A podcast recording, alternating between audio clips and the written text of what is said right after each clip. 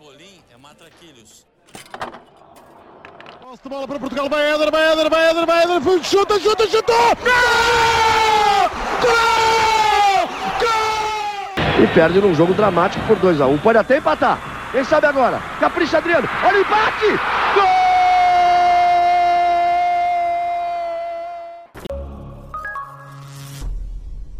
Viva! Sejam bem-vindos ao 14 fascículo desta coleção Europa-América, um programa diário do podcast Matraquilhos que acompanha o Euro 2020 e a Copa América 2021. Olá, Rui. Olá, Fregoso. Hoje não há europeu, não houve jogos de europeu, 24 de junho. Eh, estás a sentir falta? Estás a ressacar? Faltam 9 minutos para as 20 da noite, não é? Acho que, acho que se diz noite neste caso, apesar de ainda estar bastante luz. E é o primeiro dia desde 11 de junho em que não há um jogo a esta hora, portanto... Ah não, por acaso já houve, já houve. esquece, isto está já tudo, houve, corta já tudo, corta tudo. Estou tão, estou tão trocado por haver falta de jogos em que, nota-se, pronto. Nota-se a ressaca. Mas, mas está a ser bem gravar esta hora e não tão, tão tarde. É verdade. Um, antes de irmos ao europeu e só falar um bocadinho, se calhar, dos oitavos de final, um, depois de, ainda por depois da emoção de ontem, aquilo depois houve uma noite de Copa América com dois jogos, com o Equador 2, Peru 2 e depois um Brasil 2, um, Colômbia 1. Destaque para o gol de Luís Dias, o, o extremo do Futebol do Porto, que fez um golaço e que abriu o marcador, mas depois o Brasil, de forma meritória, chegou ao, à vitória, apesar de já ter sido aos 90 mais 10, não é? Acho que ninguém, acho que ninguém palpitou 90 mais 10, portanto... Não, Escandalosamente. Escandalosamente. Foi de tão forma escandalosa que os, os, defesas colombianos deixaram Casemiro completamente sozinho na pequena área para cabecear após canto de Neymar. Rui, hum, não foram dois maus jogos da Copa América. Não foram dois maus jogos, eu sinceramente não percebo toda a polémica. Quer dizer, percebo, mas não, não faz sentido. Acho que a Colômbia está-se a queixar do lance do primeiro gol em que há um jogador brasileiro eh, que atira contra o árbitro, a bola sobra para o outro brasileiro. E de facto, a linguagem corporal do árbitro, não que eu seja grande especialista nisso, dá a entender que está prestes a interromper o jogo, mas a bola sobra para um brasileiro, portanto as regras dizem que não, não há nada a fazer aí. Os jogadores colombianos uh, estavam a dormir, claramente também não percebem bem as coisas, possivelmente foram induzidos em erro pelo árbitro.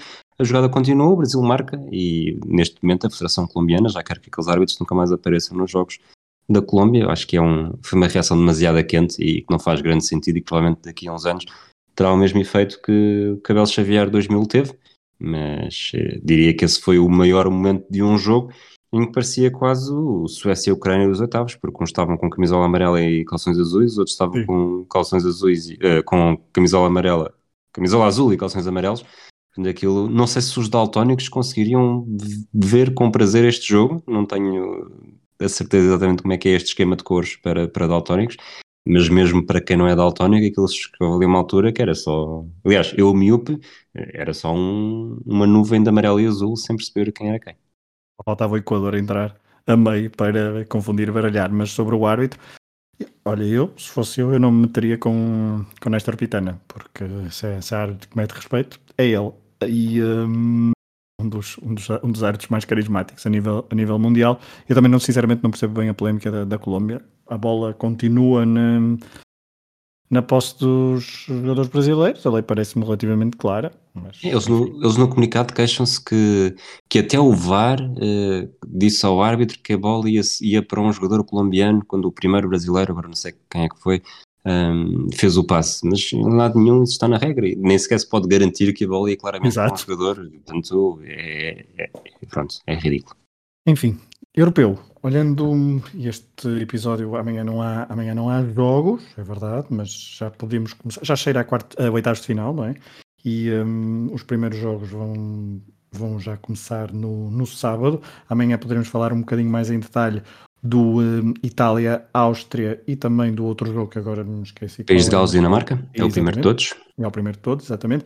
Olhando para o conjunto dos. Uh, mas antes, ainda, desculpa, deixa-me só fazer referência já ao, ao, episódio que os nossos patronos já têm em, em exclusivo. Um, gravei esta tarde com o Tomás da Cunha um episódio em exclusivo para os patronos do Hemisfério Desportivo sobre, em que eu e o Tomás, quer dizer, o Tomás fez o 11 e eu fui dando uma, uma outra laracha, nada de especial, o que, conta foi o que ele disse, em que ele fez o 11 do, da fase de grupos, uma espécie de balanço da, desta, destes primeiros dias de, do Euro 2020. Um, já sabem, patronos do Hemisfério Desportivo. Se quiserem ser patronos, www.patreon.com.br para apoiar este projeto e ter acesso a conteúdos exclusivos como este, do episódios extra, eh, neste caso foi com o Tomás da Cunha, haverá mais nos próximos dias e, e, também depois também participar no jogo de palpites, que é um exclusivo dos patronos, daqui a pouco falaremos dos, dos palpites, mas Rui, olhando... Deixa-me só fazer um comentário ao, ao episódio com o Tomás da Cunha, eu estive a ouvir há pouco, eu não sou patrono, mas sou amigo do patrão, e concordei com tudo aquilo que vocês disseram, mas tinha para aí uns 5 ou 6 nomes diferentes, portanto... É, é como vocês disseram no episódio, é, é realmente é um, é um europeu em que não há um 11 óbvio e há muitas opções que estão à porta e que facilmente também poderiam fazer e que não seria escândalo nenhum. Principalmente do meio campo para a frente ou até mais na defesa? Em qualquer dos, em qualquer dos momentos, na verdade. Mas sim, principalmente do meio campo para a frente, onde, onde há, abundam opções. Exatamente. É, falamos uh, de alguns números, foi interessante para percebermos um, as dinâmicas dos primeiros jogos da fase de grupos. Mas Rui, olhando para os oitavos de final, eu perguntei ao, ao Tomás, mas também te pergunto a ti. Claramente, Inglaterra-Alemanha é o jogo de maior cartaz pela história. Falaremos disso nos próximos dias, nas habituais rubricas do, do, da coleção Europa-América. Mas prevêem-se bons jogos. Prevêem-se bons jogos, prevêem-se jogos abertos. Uh, o Inglaterra-Alemanha é claramente aquele, até pela história que tem, o, e pelo que já houve em, em Wembley entre estas duas seleções, tanto em 96 como em 66, muito interessante. Acho que para mim é, o, é o, o top dos tops. Eventualmente o jogo que poderá ser mais bem jogado em termos de talento seria, ou com maior talento por uh, metro quadrado, seria o Bélgica-Portugal, se Portugal aparecesse a jogar com o talento que os seus jogadores têm, essa parte duvido um pouco. E depois, eu acho que o Itália-Áustria, dando completamente o favoritismo à Itália. Uh, estou bastante curioso, sobretudo depois daquele último sinal dado pela Áustria, para saber como é que conseguiram estar aqui. Curiosamente, esse jogo também em Wembley. De resto, não acho que haja um jogo que seja uh, claramente uh, pesos pesados e, e, ser obrigatório ver, mas todos eles têm potencial para ser muito bons. Talvez aquele que menos menos vontade, não é vontade de me dar de ver, mas aquilo que se eu tivesse de apostar num jogo para ser o menos uh, curioso e menos impressionante, eu diria o França-Suíça, não tanto pela seleção francesa, mas pela seleção suíça. E na verdade estas duas seleções têm um historial de encontros em fases finais em que nem sempre é muito, é muito bem disputado e com alguns com poucos golos, portanto diria que esse, tendo a França, portanto tendo excelentes uh, talentos também dentro de campo, e a Suíça também não, é, não, tem, não tem má equipa, mas esse provavelmente é aquele que menos vontade me desperta. É capaz de ser o jogo mais desequilibrado, acho eu. A partida, na teoria, poderá ser então o, pelo menos a jogar pelo que já apresentaram neste europeu. Amanhã voltaremos para logo no início do episódio da coleção Europa América para fazer um balanço, para fazer uma perspectiva mais uh, aprofundada sobre o país de Gales, Dinamarca e sobre o, o, um, o Itália-Áustria. Vamos para as rubricas. Rui, uh, dia na história, 24 de junho. Como é que é este dia na história dos campeonatos da Europa? Há aqui uma grande quebra entre este dia e todos os anteriores. Nota-se que é, a fase de grupos depois concentra-se naquele momento quase sempre e depois a 24 de junho há uma quebra, porque só há 5 jogos, nós andámos a falar quase entre 15 a 20 jogos, e aqui há 5. A Inglaterra foi eliminada nos penaltis nos últimos dois jogos disputados em 24 de junho. Um foi em 2012 com a Itália, o outro foi em 2004 no Estádio da Luz contra Portugal. E acho que toda a gente não é preciso fazer grandes, grande discorrer muito sobre esse jogo, porque, porque todos nos lembramos, quem, quem estava vivo e viu esse jogo, de como foi importante. Foi o jogo, eu diria que foi o jogo de consolidação de Portugal e onde o europeu começa verdadeiramente, depois, já depois do o Portugal-Espanha 1-0 com o gol do Nuno Gomes, é, é o, o jogo que impede, ou que impede a eliminação e garante o apuramento. Isto é, obviamente, as duas são, não são, não são mutuamente exclusivas, pelo contrário, e, e é um jogo que pode parecer só, ok, passou-se, mas contra a Inglaterra já era completamente diferente. Portugal não faz um grande jogo, eh, eu acho que pelo contrário, até, até o gol do Bestiga já nos últimos 10 minutos uh, o jogo estava a ser fraco, o Owen tinha marcado muito cedo, Portugal nunca conseguiu criar verdadeiro perigo, uh, o Rooney saiu lesionado, Scolari vai mexendo, e o jogo depois, apesar disso, por ter mais 30 minutos e ter penaltis, vai somando momentos míticos. Temos a, a substituição do Figo, que conta a história, se um bocado aziado e foi rezar para o balneário. O Deco eh, joga a lateral direito, mais uma prova do, do excelente talento e, e quão completo o jogador era, tanto que depois basicamente fazia tudo e acho que a festa foi mais uma grande prova, estava numa excelente época. Temos o grande gol do Rui Costa, eh, o empate inglês que nos volta a, a tirar para o abismo, o gol anulado nos instantes finais que deixou o Urs Maier a receber ameaças de adeptos ingleses, e depois já nos penaltis, uh, os falhados por Beckham e Rui Costa, o Panenka de Postiga, que falámos aqui recentemente também num episódio para patronos, Eusébio a gritar com a sua toalha enrolada na mão, um Ricardo sem luvas a defender o penalti do Darius Vassal e a passar à frente de Valente para marcar o gol, e isto tudo sempre num estádio da luz, num ambiente completamente frenético, eu diria que nunca o estádio da luz teve um ambiente tão bom, e até estou a incluir os jogos do Benfica, porque acho que o facto do parecer mesmo metade português, metade inglês, tornou aquele jogo e com, com as incidências do jogo a ajudarem também ainda mais espetacular. Acho que o realizador televisivo, falei também nisto na altura quando fizemos o flashback, conseguiu transparecer essa emoção na perfeição, tanto que eu até incluo imagens de adeptos nas bancadas que, que ainda hoje tenho na memória e provavelmente se os visse na rua reconheceria, porque são com as bandeiras e a festejar e são dois portugueses a festejar e estão dois ingleses sentados ao lado iludidos, portanto uma grande mistura no, nas bancadas, não sendo o melhor jogo de Portugal numa fase final nem o mais importante, acho mesmo que dificilmente haverá outro tão emocionante como este. Portanto, acho que era a escolha óbvia. Bem, avançamos para a próxima rubrica. Mini Nova Roletas, o quiz do, da coleção Europa América. Depois do meu primeiro pleno de ontem, Rui, estás preparado? Não. E vamos à primeira pergunta. Qual era o clube que, representa, que representava António Panenka em 1976, quando marcou o penalti decisivo na final de Belgrado do Euro 76, frente à RFA? Sparta de Praga, Dukla de Praga, Bohemians de Praga ou Dukla de Praga? Desculpa, não disseste duas vezes Dukla de Praga? Slavia de Praga é a última, Ah, desculpa. Um, sabes que quando tu começaste a dizer isso, a minha cabeça foi logo para Dukla de Praga, porque há pouco escrevi, escrevi Dukla de Praga falando nas eliminatórias eh, que as equipas portuguesas tiveram decididas nos jogos, nos golos de fora, mas eu tenho quase, quase, quase a certeza que no extra que nós fizemos, tu falaste em médio do Bohemians, portanto a minha resposta vai ser Bohemians. Está certíssimo, portanto, andas a ouvir muito Obrigado, bem. Fragoso. Ouvir, é, exatamente. Daqui a pouco falaremos outra vez de Bohemians e de, e de Panenka. Segunda pergunta: o Brasil esteve 40 anos sem vencer a Copa América. Em 1989, finalmente quebrou o jejum e logo no Maracanã, frente ao Uruguai, no dia 16 de julho, 39 anos depois do Maracanaço. Quem era o selecionador brasileiro nessa conquista de 1989? Carlos Alberto Silva, Tele Santana, Carlos Alberto Parreira ou, Sebast ou Sebastião Lazzaroni? O Sebastião Lazzaroni está no Mundial 90, portanto não vejo razões para eles terem interrompido eh, esse ciclo, sobretudo depois do selecionador ter sido campeão em 89. Faria todo o sentido de continuar para 90, portanto a minha resposta é Sebastião Lazzaroni, que viria a treinar o Marítimo uns anos mais tarde. Em 2007, 2008 e a resposta está corretíssima. É bom, dois é em dois. Depois, de em dois- dois. depois de duas bolas, Dois em dois. E eu, eu acredito que esta terceira é, é, é só para encostar.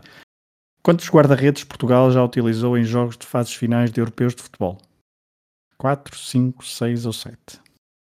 Bento em 84, eh, Bahia em 96, Pedro Espinha, Kim e Bahia em 2000, portanto vamos com 4, certo? 1, Sim. 2, 4, sim. 2004 Ricardo, 2008 Ricardo e depois disso o Eduardo já não joga em 2012, teve em 2010, portanto tudo o resto eu diria que é postiga. Patrício. Portanto, diz? Não postiga. Não postiga, Ah, Patrício. s- sim, sim, sim, Patrício, claro. Portanto, quais eram as opções? Só para ver, seis eram uma das Quatro. opções? 4, 5, 6 ou 7. Portanto, eu vou dizer 6. Resposta correta. Bento, Bahia, Kim, Pedro Espinha, Ricardo, Ipos. Não, Patrício. São os seis Brinca, brinca. Disseste que era só encostar. A partir do momento em que tu disseste só encostar, a minha cabeça foi. Eu pensei em Postiga, nessa altura. Pensei em Postiga, pensei em Inzaghi e, pelos vistos, o Postiga foi o que ficou na minha memória. Muito bem. 3 em 3. Outro, outro 3 em 3. Muito bem. Portanto, as minhas últimas quatro participações foi pleno, bola, bola, pleno. Lá está. Eh, veremos o que é que, o que, é que dá É uma rima interpolada. Exato. Vamos aos palpites, Rui. Ahm, Vamos aos palpites. quem é que lidera?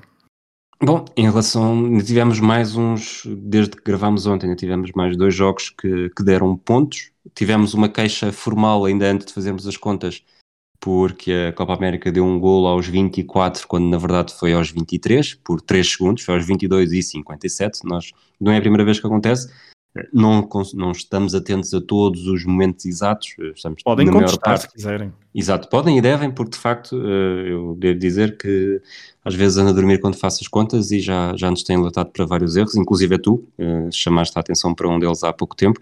Portanto, nós volta e meia também fazemos uma, uma retificação total e completa daquilo que está a passar, mas por favor, se, se aperceberem disso, digam-nos que não, não é por maldade. Mas depois dessa pontuação, neste momento, Teresa Perdigão uh, tem uma vantagem ainda mais consolidada em relação a quando gravámos ontem, está com 14 pontos, com 12 uh, Zé Maria Reis, Wilson Cardoso e Bernardo Ramos, com 6 Rui Silva, com 4 Pedro Fragoso, portanto nós neste momento, se somássemos as nossas, estávamos atrás de quase 8 ou 9 pessoas. A verem o, o quão bons somos nisto. E eu, eu sou bom porque eu, ontem Luís Dias marcou e eu já tinha dito Luís Dias, portanto esta, esta tendência mantém-se. Para amanhã não há palpites, para não? Para amanhã não há palpites. Portanto, nós, tal como todos os outros, ninguém, ninguém vai pontuar. Portanto, é aquele dia em que vou, vou me sentir muito feliz amanhã. Exatamente. Portanto, sosseguem que amanhã não, não ganham vantagem sobre, sobre nós. Vamos uh, à próxima rubrica. Também não há jogo na história, porque amanhã não há jogos do europeu, segundo dia consecutivo sem rubrica no jogo na história, mas amanhã, no fascículo da manhã, sim, voltaremos com esta, esta rubrica e em força. Vamos para a figura da Copa América, Rui. Vamos, e eu aqui vou voltar à Copa América de 97. Eu acho que esta Copa América de 97 para mim tem o mesmo impacto do Euro 92 e do Mundial 94, porque foi a primeira Copa América que me lembro de ver e foi uma Copa América muito muito hum, fascinante, porque mais não seja, eh, foi a Copa América disputada depois do Ronaldo ter explodido no Barcelona, portanto havia muita, muito entusiasmo para ver essa, essas equipas e sobretudo o Brasil de Ronaldo. Mas vou falar de uma seleção que ainda não falei aqui, do México, e de Luís Hernández, o avançado famoso pelos seus longos cabelos loiros. Para quem nasceu em 85 como eu e 88 como tu, acho que vivemos numa era em que o México quase que parece ter presença sólida na, na Copa América, apesar de não ser de, da América do Sul. Eles participaram pela primeira vez em 93 e até 2016 não falharam nenhuma competição, portanto fazia parte da lista, nem sequer parecia convidado. Foram finalistas em 93 e 2001, meias finais em 97, 99 e 2007. E em, nesta meia final de 97 acabou por ser aquela que lá está, não só pelo Brasil de Ronaldo, pela Bolívia de Sanches, mas também por este México de Luís Hernández. Ronaldo eh, estava em grande destaque, mas foi Luís Hernández que acabou por ser o, não o melhor marcador, mas um, claramente o melhor marcador do México e um dos que mais se destacou entre toda aquela equipa e o seu aspecto com os tais cabelos loiros, longos, acabavam por chamar mais a atenção durante os jogos, mas não era apenas isso. Ele foi o primeiro jogador não sul-americano a sagrar-se sozinho, eh, portanto foi mesmo o melhor marcador da Copa América, seis gols, fez mais um do que o Ronaldo, dois à Colômbia, dois ao Brasil, um à Costa Rica e um ao Peru, já no jogo de atribuição do terceiro lugar, e é preciso mais uma vez estar a olhar para esta, para esta era, em 97, completamente diferente daquela que é hoje, onde temos os jogos todos na Sport TV. Portanto, em 97 não havia Sport TV, em 97 os jogadores mexicanos eh, ainda não estavam, não, já tinha havido jogadores na Europa, mas nesta altura todos os jogadores convocados atuavam no campeonato mexicano, e Óbvio que tinha havido um Mundial 94 com uma seleção mexicana, mas esta geração era praticamente para, sobretudo aos, aos olhos de alguém mais novo, uma seleção de desconhecidos, portanto havia aquele mito de, de estar a ver jogadores pela primeira vez, e aí Hernandes tornou-se claramente um dos jogadores mais conhecidos, tanto que passou a ser alvo dos observadores do Championship Manager, e um ano depois, quando se disputa o Mundial, eh, eu diria que ele disputa com o Cuauhtémoc Blanco o título do jogador mais reconhecido, porque a Copa América em 97 acabou por ser também isso, uma antecâmara para o Mundial, foi uma forma perfeita para conhecer jogadores, e se em França eh, Blanco foi uma das sensações com a sua finta a passar pelo meio de jogadores com a bola presa entre os dois pés, com aquele salto a canguru que nos fazia imitar, fosse na escola, fosse nos treinos, fosse onde fosse, toda a gente alguma vez tentou aquilo, pelo menos eh, uma vez. Uh, Hernandes também confirmou as credenciais terminou com quatro golos, tantos como Ronaldo e Marcelo Salas, portanto houve duas provas consecutivas em que não houve nenhum sul-americano a marcar mais golos do que o mexicano Luís Hernández, o tal loiro de cabelos longos e que marcava golos que nunca mais acabavam, tanto em 97 como em 98 e achei que era um bom primeiro mexicano para trazer aqui esta rubrica da Copa América. Perfeito. Aliás, esse México, só acrescento que no Mundial 98 rivalizava com, com Blanco e com Luís Hernandes um, apenas o, o Jorge Campos, não é? Na, na, baliza, era o único que ainda poderia rivalizar um pouco pela, pela excentricidade. O eterno dos... Jorge Campos, sim, e pelas suas camisolas desenhadas à mão, que foi uma das histórias também que eu me lembro de 94, que era toda a gente falava do, do, da forma como ele desenhava as suas. As hoje em dia já não há camisolas assim. Aliás, são as camisas que, mais ou menos que o Varela hoje anda a vestir e a, e a dispor nas suas redes sociais. Um abraço para o Varela. Vamos para o Interrail, a última rubrica do fascículo uh, da coleção, fascículo número 14 da coleção Europa-América. Depois da Eslováquia, um, sigo para a República Checa. Estamos em território fértil, em craques de futebol, mas também em clubes históricos. Só em Praga temos o Dukla, o Sparta, o Slava, o Slavia, eu estou com dificuldades no Slavia, e o Bohemians. Sim, em Praga uh, vou à procura das origens do clube de Panenka. Numa cidade dominada pelo Sparta e pelo Slavia, há num distrito, a sul da cidade, um clube que resiste devido aos seus adeptos fiéis e apaixonados que se recusam a desistir do clube, do coração. O presidente honorário do clube, esse mesmo, António Panenka. Vamos começar pelo nome. Bohemians 1905. Nem sempre se chamou assim, algo que é típico por estas latitudes. O 1905 remete-nos para o ano da fundação. O Bohemians está longe de ter algo a ver com a vida boêmia. A região do país fica, a região do país onde fica Praga é a Bohemia, daí o nome do clube. Vamos olhar para o símbolo do clube, verde e branco, circular e um canguru. Sim, um canguru. Nos anos 20 do século passado, Alguns dirigentes do clube fizeram uma digressão à Austrália e receberam de presente dois cangurus para o Zoo de Praga, explicando assim então a bizarra presença deste animal num símbolo de um clube do centro da Europa. O Bohemians é um clube de bairro com muitos adeptos ligados à tradição punk e ativista, um pouco na linha de clubes como o Raio Vallecano ou o St. Pauli, e são eles que, como disse há pouco, não deixam o clube morrer. Não lutam por títulos, lutam pela honra e pelo orgulho em ser um feudo na capital checa contra o futebol moderno. E o seu presidente é uma das figuras maiores de um tempo que já não existe. António Panenka é a grande bandeira deste clube e o seu presidente honorário. Como jogador, passou quase toda a carreira no Bohemians e foi com as cores verde e brancas que, certamente, nos treinos e alguns jogos da Liga Checoslovaca, começou a inventar o penalti que tem o seu nome. Como não fez o serviço militar, Panenka não foi para o Dukla de Praga, o clube do exército que até aos anos 90 retia os melhores jogadores quando eles iam cumprir o serviço militar obrigatório. Pavel Nedved, por exemplo, ainda viveu esta realidade. Panenka ficou pelo Bohemians uh, durante muito tempo e quando em 1976 venceu o Euro em Belgrado, com 27 anos, era a estrela da companhia de uma equipa que não conseguia vencer o campeonato checoslovaco. O craque do clube esteve de 1967 a 1981 no clube enquanto jogador. Um ano depois da sua saída, o Clube Verde e Branco da cidade de Praga venceu o seu único campeonato da primeira divisão, quer checoslovaca, quer checa. No ano em que foram campeões, 82-83, o Bohemians esteve à porta também de uma final europeia, a Taça UEFA, mas perdeu na meia-final frente ao Anderlecht, que viria a ganhar a prova frente ao Benfica de Eriksen, numa final a duas mãos. Panenka pode nunca ter conquistado títulos pelo seu clube do coração, mas os triunfos não são algo muito valorizado por estas bandas. O Bohemians tem o seu maior rival, um, o Slavia de Praga, pois os seus estádios estão separados por menos de um quilómetro, é o chamado Derby de Varsovie, o Slavia, nas suas últimas cinco edições do campeonato, foi campeão quatro vezes. O Bohemians, o melhor que conseguiu nestes últimos cinco anos, foi um sétimo lugar. Para os seus adeptos, isso não parece ser o mais importante, desde que o clube sobreviva e possam continuar a ir à bola para animar o clube do coração. Os títulos, esses, podem ir para os outros. Aqui, segundo dizem, luta-se por outra coisa. E foi assim que em 2005, com o clube completamente endividado e em risco de total desaparecimento, os adeptos se uniram e conseguiram salvar o Bohemians do desaparecimento, arranjando patrocinadores e reunindo fundos para que todos os domingos tivessem a possibilidade de se juntar e animar o clube que, sabem bem, não vai ganhar o título. Prioridades. Se um dia forem a Praga, façam como eu, em 2008, no meu Interrail. Vão ao estádio, à loja do clube, metam conversa com alguém e rapidamente estarão a fazer uma visita guiada pelo estádio. Com alguma sorte, cruzam-se com Panenka, herói do Euro 76, uma das poucas marcas registadas do futebol mundial.